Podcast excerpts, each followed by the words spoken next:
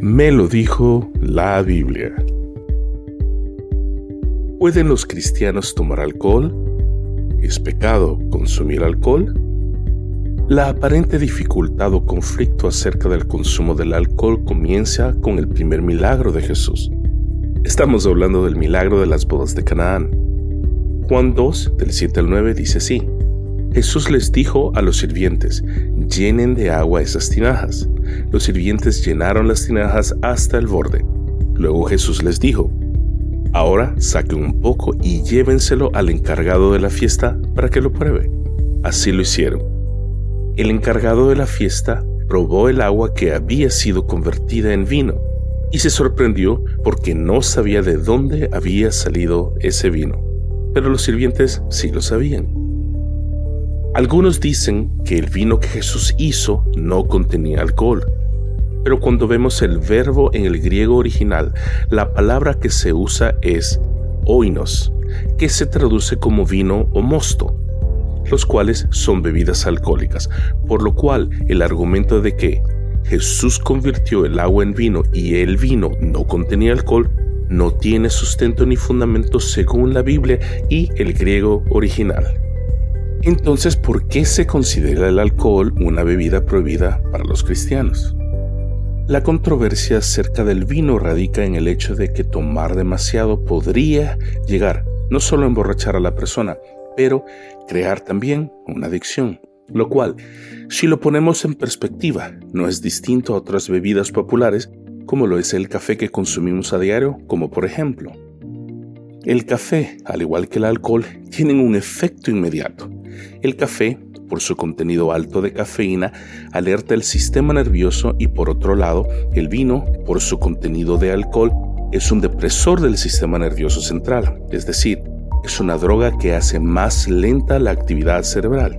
Ambos tienen un efecto secundario a la vez que, para el alcohol, se le conoce como beisalgia o resaca, más conocido como cruda. Y el café, nada más, tiene un efecto que se le conoce como síndrome de la falta de cafeína, que ambos conllevan a dolores de cabeza intensos similares.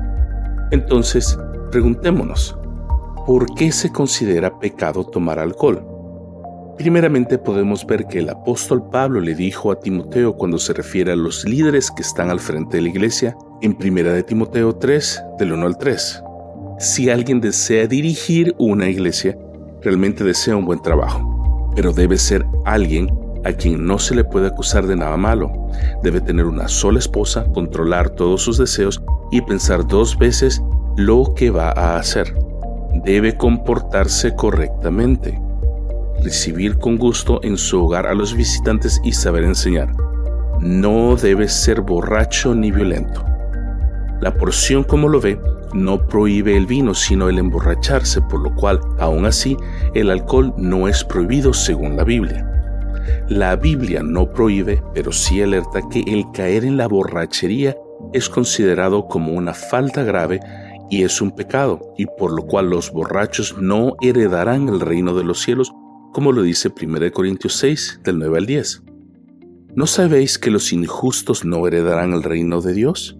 No erréis, ni los fornicarios, ni los idólatras, ni los adúlteros, ni los afeminados, ni los que se echan con hombres, ni los ladrones, ni los avaros, ni los borrachos, ni los maldicientes, ni los estafadores heredarán el reino de Dios. ¿O ignoráis que vuestro cuerpo es templo del Espíritu Santo, el cual está en vosotros, el cual tenéis de Dios, y que no sois vuestros?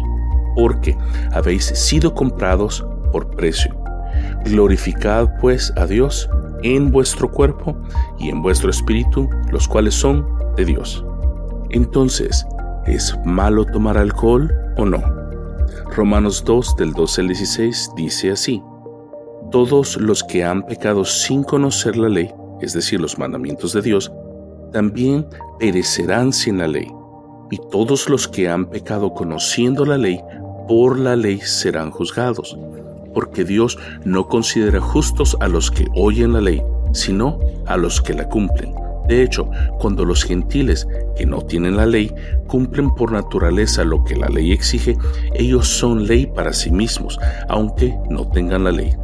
Estos muestran que llevan escrito en el corazón lo que la ley exige como lo atestigua su conciencia, pues sus propios pensamientos algunas veces los acusan y otras veces los excusan. Así sucederá en el día en que, por medio de Jesucristo, Dios juzgará los secretos de toda persona como lo declara mi Evangelio. La traducción lenguaje actual lo presenta desde una perspectiva diferente en el verso 15 y 16. Es como si tuvieran la ley escrita en su mente. Su conducta así lo demuestra, pues cuando piensan en algo ya saben si eso está bien o mal. Podemos entonces llegar a la siguiente conclusión. El alcohol se puede ver desde un punto de vista bíblico y desde un punto de vista de conciencia dentro del punto de vista cultural. Ambos apelan a la conciencia del ser humano. El tomar alcohol podría en un nivel muy elevado llevarnos a una adicción alcohólica, lo cual aún los gobiernos a nivel mundial tienen regulaciones acerca del alcohol y lo cual nos da a entender que el estar bajo los niveles elevados de alcohol podría llevarnos a problemas al punto de ser encarcelados si llegamos a manejar bajo la influencia del alcohol. Nuestra cultura latina es una cultura de excesos, que Muchas veces es difícil saber balancear este tipo de elementos, por lo cual se le considera al tomar bebidas alcohólicas como un pecado y una falta. El apóstol Pablo dijo, todo me es listo, pero no todo me conviene.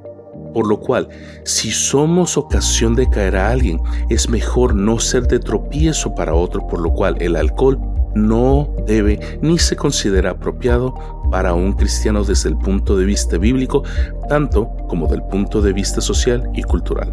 Nada más recuerde que no lo digo yo, me lo dijo la Biblia.